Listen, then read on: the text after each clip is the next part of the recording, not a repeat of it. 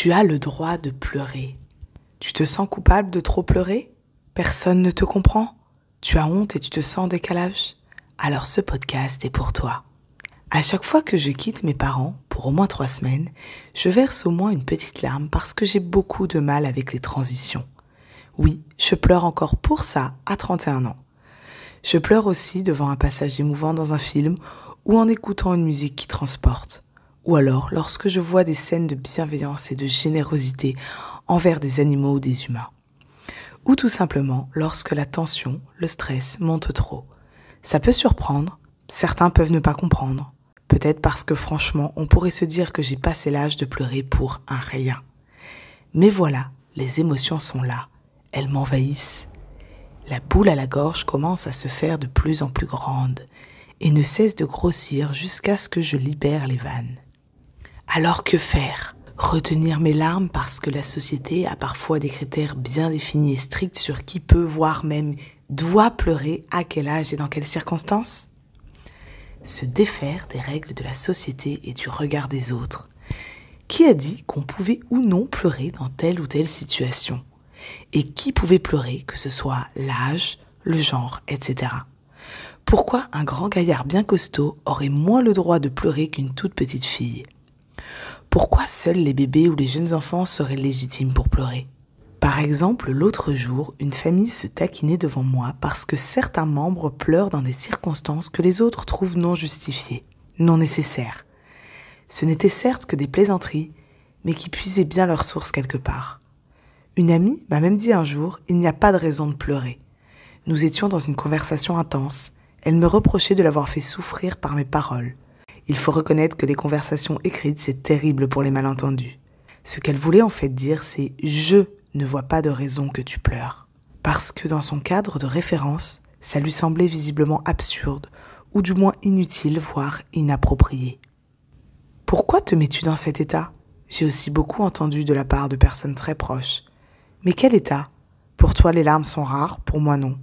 Elles arrivent vite, et n'ont rien d'exceptionnel, rien d'alarmant, c'est mon fonctionnement d'hypersensible, c'est tout.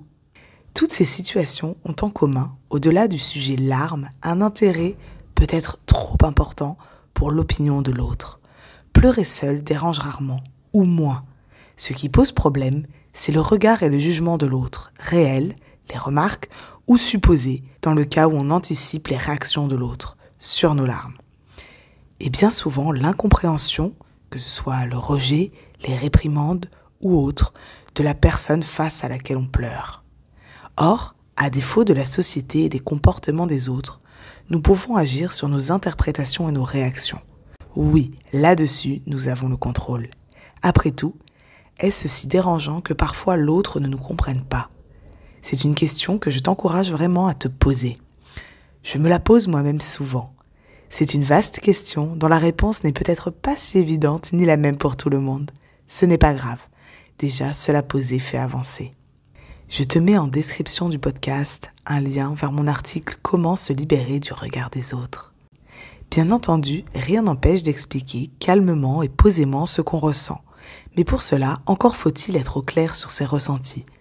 Et pour cela, je te mets aussi en description mon lien vers l'article La communication non violente ou CNV. Relativiser.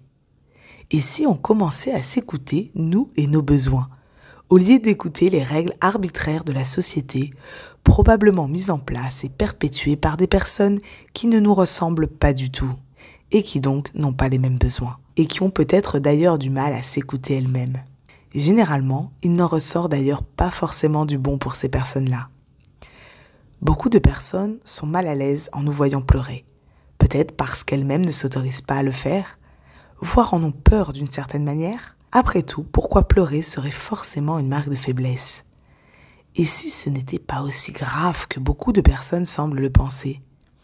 Et si c'était juste un bon moyen d'évacuer, sans nécessité pour l'entourage de juger ni de s'affoler, ni de vouloir à tout prix nous consoler, même si l'intention est tout à fait louable et honorable?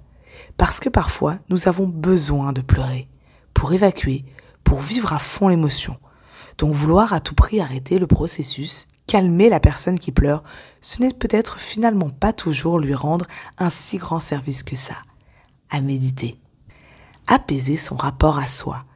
On peut en effet voir les larmes intenses comme un moyen de vivre intensément l'émotion, la laisser s'exprimer pour qu'elle puisse ensuite s'apaiser d'elle-même et s'en aller. Comme les vagues de l'océan qui vont et viennent.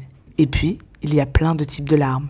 Des larmes de nostalgie, de peine, de stress, d'angoisse, de joie, d'amour, etc. Tellement de larmes différentes. Or, il est plus difficile de vivre intensément une émotion lorsqu'on a du mal à la nommer, lorsqu'on ne fait que la subir sans vraiment la connaître. Et qui dit comprendre ses émotions dit se reconnecter à soi, savoir s'écouter, écouter ses ressentis, prendre le temps de stopper l'action pour être attentif à ce qui se passe en soi. Mais pour cela, encore faut-il avoir un rapport apaisé et serein avec qui nous sommes, être au clair sur la personne que nous sommes, accepter nos failles et nos imperfections, accepter qu'il y a des parties de nous qui nous plaisent moins et qui peut-être plaisent moins aux autres également, pour pouvoir regarder à l'intérieur de soi sans crainte de ce qu'on va y trouver. Bref, se connaître et être tolérant et bienveillant avec soi-même. Moins se juger pour aussi moins craindre le jugement de l'autre. Et toi, est-ce que tu pleures souvent? Quelle réaction rencontres-tu de la part de ton entourage dans ces cas-là? Et qu'est-ce que ça te fait? Je t'encourage à faire part en commentaire de ce podcast ou par email, n'hésite pas, je te mets le lien en description.